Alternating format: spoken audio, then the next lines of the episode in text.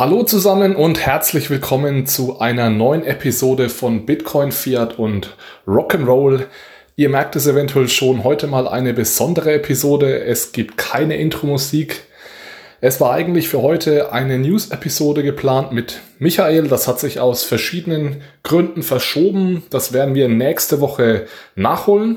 Ich habe leider auch keinen Zugriff auf mein Equipment aktuell. Deswegen nehme ich das Ganze jetzt heute per Handy auf. Es gibt so eine kleine Zwischenepisode für euch. Ich werde das Ganze auch nicht schneiden. Das wird, denke ich, auch nicht so lange dauern wie bisher die Episoden. Ähm, und dann kommen wir in der nächsten Woche wieder zurück mit der gewohnten äh, News-Episode. Außerdem könnt ihr euch dann ab Mai auch freuen auf einige Interviews, die ich ja schon länger angekündigt habe und die befinden sich dann jetzt ab ja, Mitte, Ende April auch in Produktion. Ja, wie gesagt, heute eine kleine Zwischenepisode. Heute steht vor allem eine Frage im Mittelpunkt, und zwar eine Frage, die mich in den letzten Wochen des Öfteren erreicht hat. Die Frage ist, führt die aktuelle sehr starke expansive Geldpolitik, also das sehr starke Geldmengenwachstum, eventuell zu einer Inflation oder sogar Hyperinflation? Ich möchte zu der Frage heute einfach mal meine Gedanken mit euch teilen. Ja, die simple Begründung derjenigen, die sagen, das führt auf jeden Fall zur Inflation, ist ja normalerweise, dass eben jetzt die Geldmenge wächst, die Geldmenge wird sehr stark ausgeweitet, aber der Warenkorb, die bestehenden Waren bleiben gleich groß. Das heißt, die, die Anzahl an Produkten, die wächst nicht, beziehungsweise sie schrumpft vielleicht sogar, weil aufgrund der Krise äh, rund um das Coronavirus jetzt eben auch weniger produziert wird. Diese Idee, dass es in so einer Situation zur Inflation kommt, die geht zurück auf die sogenannte Quantity Theory of Money. Die haben sich also auch die Monetaristen um Milton Friedman zu eigen gemacht. Und ja, eine einfache Möglichkeit, diese Theorie zu beschreiben, ist die sogenannte Fischer-Gleichung. Die Fischer-Gleichung besagt, dass die Geldmenge, die bestehende Geldmenge mal die Umlaufgeschwindigkeit der Geldmenge, das heißt, wie oft wird das bestehende Geld ausgegeben, die muss genauso groß sein oder diese Größe m mal v, Geldmenge mal Umlaufgeschwindigkeit, m mal v muss genauso groß sein wie die Preise mal die Waren, die produziert werden. Also wie das Bruttoinlandsprodukt könnte man sagen. Also M mal V ist gleich P mal Y. Und P ist das Preisniveau, Y ist der Output, also die Waren, die produziert werden. Und ja, das ist eine Accounting-Identität, das gilt immer. Und jetzt ist die Idee sozusagen, dass in der kurzen Frist ist, sind die Waren, die produziert werden, die sind konstant und die Umlaufgeschwindigkeit der Geldmenge ist konstant. Wenn man jetzt dann die Geldmenge anhebt, dann würde das nach dieser Gleichung eben zu einem Anstieg des Preisniveaus führen und das ist Inflation. So, so weit, so gut. Das ist, das ist diese, diese Theorie, worauf sich dann viele beruhen, indirekt oder, oder direkt. Jetzt ist es aber so, nur weil die Geldmenge steigt, heißt das nicht, dass wir sofort Inflation bekommen. Das heißt, diese Theorie, ähm, die trifft nicht zu. Das, das lässt sich empirisch relativ leicht widerlegen. Und zwar einfach, wenn man sich mal die letzten 10 bis 15 Jahre ansieht.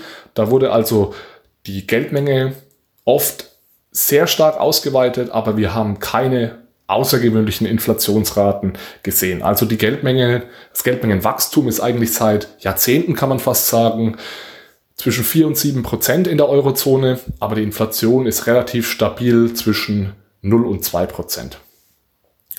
Der, der Grund, warum diese, diese Theorie eben nicht funktioniert, dieses m mal v ist gleich p mal y, ist diese Annahme, dass die Umlaufgeschwindigkeit konstant bleibt. Das ist nämlich nicht der Fall.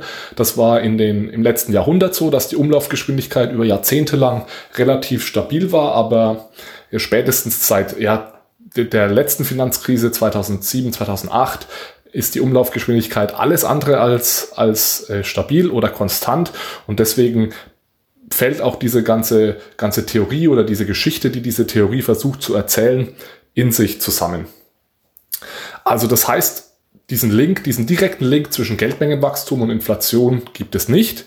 Das heißt aber nicht, dass es den Link nicht trotzdem in irgendeiner Art und Weise gibt. Also nur weil es nicht da einen 1 zu 1 Zusammenhang gibt, heißt es ja jetzt nicht, dass die Geldmenge überhaupt keine Auswirkung auf die Inflation hat. Man muss sich das Ganze nur eben meiner Meinung nach etwas genauer ansehen. Also wann führt denn jetzt eine Geldmengenausweitung zur Inflation und wann führt sie nicht zu einer Inflation? Grob gesagt, wenn das Geld seinen Weg in den Wirtschaftskreislauf findet, das heißt, es werden mehr Kredite vergeben, es wird mehr konsumiert, es führt zu höheren Gehältern, dann führt diese Geldmengenausweitung auch zur Inflation. Eine Geldmengenausweitung führt aber nicht zur Inflation, wenn das Geld eben seinen Weg nicht in die Realwirtschaft findet. Das heißt, wenn es beispielsweise im Bankensektor hängen bleibt oder wenn es in die Finanzmärkte strömt. Ja, dass man am Endeffekt eine Vermögenspreisinflation hat. Das heißt, die Vermögenspreise steigen, aber eben keine Konsumentenpreisinflation. Und genau das war nämlich in der vergangenen Finanzkrise 2008, 2009 der Fall. Da ist auf der einen Seite ist diese zusätzliche Liquidität im Bankensektor hängen geblieben und auf der anderen Seite ist sie, wenn überhaupt, dann in die Finanzmärkte geströmt. Das heißt, wir haben steigende Aktienpreise gesehen, aber eben keine Konsumentenpreisinflation. So, wie sieht das Ganze jetzt heute aus? Die Corona-Krise war ja ein unglaublich großer Schock sowohl für, die, für das Angebot als auch für die Nachfrage. Und zwar ein realwirtschaftlicher Schock. Und das führt jetzt dazu, dass es kurzfristig, es ist fast egal, was wir machen, wird es keine Inflation geben. Ja, diese, diese Notfallkredite, die jetzt vergeben werden und diese ganze Geldmengenausweitung, die stopft eigentlich aktuell lediglich die Löcher, die durch diesen negativen Nachfrage- und Angebotsschock entstanden sind. Das heißt, kurzfristig werden wir höchstwahrscheinlich eher eine Deflation sehen als eine Inflation. Interessant wird es dann aber, wenn wir den Lockdown, den wir gerade haben, also diese Ausgangssperren oder wie man das auch immer im Endeffekt nennen soll, wenn wir diesen Lockdown wieder aufheben. Dann kann es nämlich passieren, dass die Nachfrage wieder deutlich schneller steigt als das Angebot. Das heißt, Konsum wird nachgeholt und diese neu vorhandene Liquidität wird dann ausgegeben. Ja, das heißt sehr schneller Nachfrageanstieg, aber die Firmen kommen ähm, nicht hinterher, so schnell neue Produkte zu produzieren. Beziehungsweise einige Firmen werden sicherlich jetzt auch pleite gehen durch die Krise und das senkt das Angebot natürlich nochmal weiter. Ja, und der, wichtige Unterschied, das ist der wichtige Unterschied zur Finanzkrise äh, von 2008, 2009. Und da hat es sich wirklich um eine reine Bankenkrise gehandelt. Das heißt, da ist das Geld in den Bankensektor geflossen.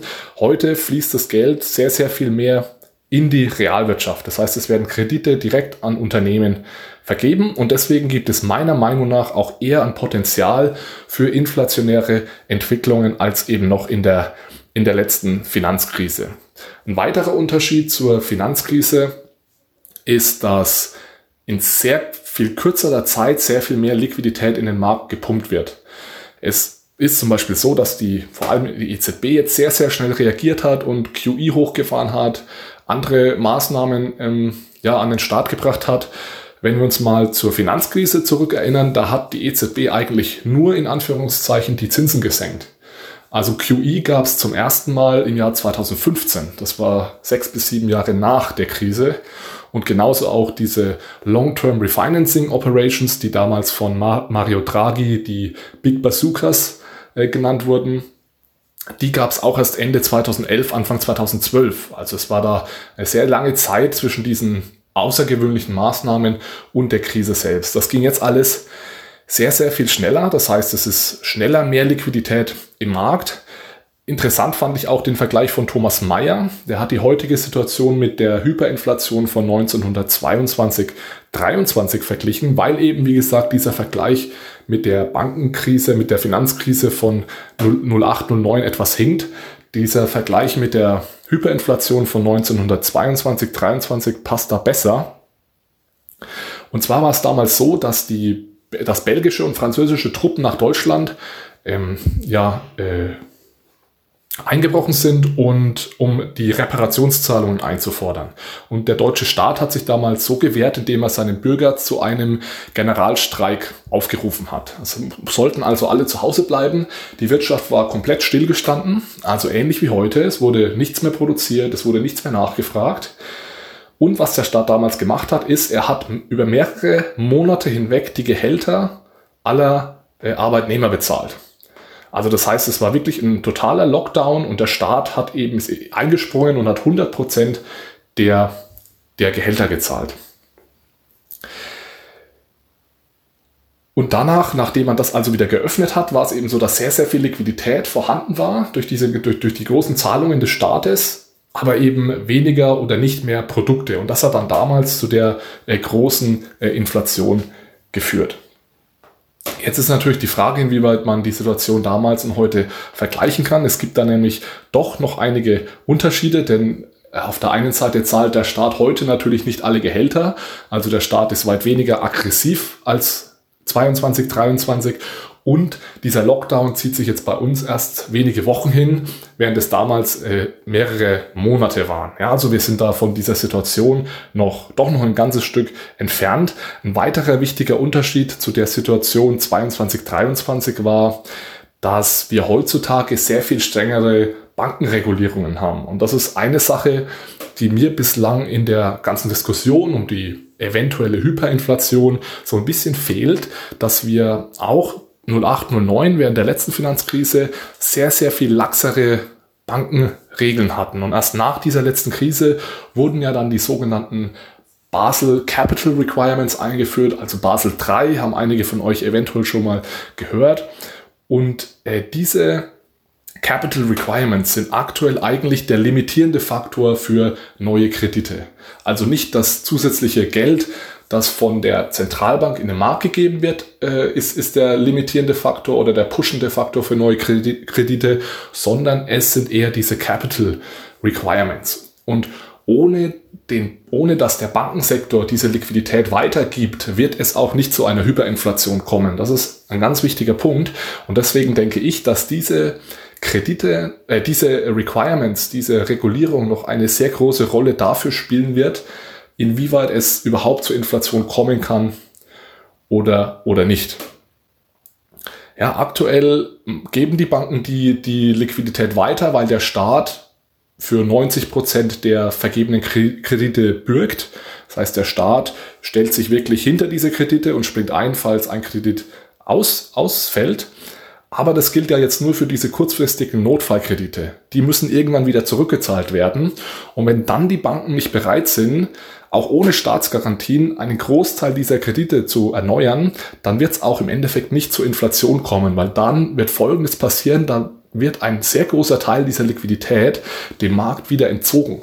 Und dann sind wir wieder da, wo wir vor während der letzten Finanzkrise waren, dass die Liquidität eben im Bankensektor hängt, weil der Bankensektor nicht bereit ist, neue Kredite zu vergeben. Also so viel mal zu meiner Meinung zu diesem ganzen Thema Hyperinflation.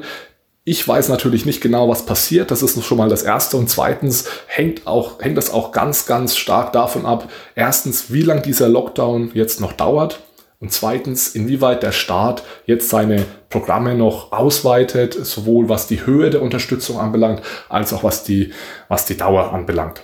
Was mir einfach heute nochmal wichtig war klarzustellen, ist, dass Geldmengenausweitung allein nicht automatisch zur Inflation führt. Ja, das haben alleine die letzten 10 bis 15 Jahre gezeigt. Es ist komplizierter, als es in der, dieser Quantity Theory of Money und in der Fischer-Gleichung dargestellt wird. Höhere äh, eine höhere Geldmenge führt eben nur zur Inflation, wenn das Geld auch in der Realwirtschaft ankommt. Und das war nach der letzten Finanzkrise eben nicht der Fall, da es sich da um eine Bankenkrise gehandelt hat und das Geld im Bankensektor hängen geblieben ist, beziehungsweise in die Finanzmärkte geflossen ist. Das heißt, es hat lediglich zu einer Vermögenspreisinflation geführt. Aktuell ist die Lage allerdings anders.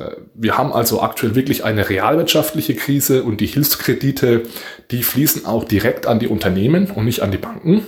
Beziehungsweise die Banken sind bereit, sehr, sehr viel Kredite weiterzugeben, sehr, sehr viel Liquidität weiterzugeben, weil der Staat für diese Kredite bürgt. Ja, nach der Aufhebung des Lockdowns müssen wir also deswegen tatsächlich aufpassen, dass der Inflationsdruck nicht zu hoch wird. Ja, damit wir wirklich Zustände wie 1922 oder 23 äh, in Deutschland bekommen, müsste der Lockdown aber wie gesagt noch deutlich länger dauern und der Staat müsste auch noch sehr, sehr viel mehr Geld in die Wirtschaft pumpen. Also generell ist es eben so, dass die expansive Geldpolitik wie beispielsweise QE nur dann zu einer Konsumentenpreisinflation führen kann, wenn der Bankensektor mitspielt. Und dem ist aber aktuell eventuell nicht so. Das wird sich aber erst in den nächsten Monaten zeigen, da die Regulierung rund um Basel III den Banken da ein gewiss, in einer gewisser Weise ähm, ja, Limite setzt und es eben ihnen nicht möglich macht, in unendlicher Menge Kredite zu vergeben. Also den Banken sind ein Stück weit die Hände gebunden. Deswegen mein Aufruf einfach mal an alle Crash-Propheten da draußen. Versucht das Ganze mal ein kleines bisschen differenzierter zu sehen. Es ist wie immer auch hier nicht alles schwarz und weiß. Man kann jetzt nicht einfach sagen, dass wir ganz, ganz sicher Inflation bekommen werden. Die Möglichkeit besteht sicherlich. Ich habe heute versucht, so ein bisschen die Parameter darzustellen, die entweder für oder gegen so eine Inflation sprechen und da müssen wir einfach jetzt in den nächsten Wochen und Monaten ja genau diese Dinge ganz genau beobachten und dann hoffen, dass es, falls es wirklich zu diesen inflationären Tendenzen kommt, dass die Zentralbank und auch der Staat dann auch schnell genug reagieren und die Liquidität wieder aus dem Markt zurücknehmen. Ja, so viel mal dazu. Ähm, ja, mich, mich interessiert da gerne eure Meinung, also lasst mich wissen, was ihr dazu denkt. Ansonsten gibt es dann nächste Woche in gewohnter Weise die News-Episode. Die holen wir dann also nach. Ich hoffe, das war jetzt heute mal okay so für euch. Eine kleine Zwischenepisode. Und dann freue ich mich, euch nächste Woche wieder zu sehen oder zu hören. Und bis dahin, macht's gut. Ciao, ciao.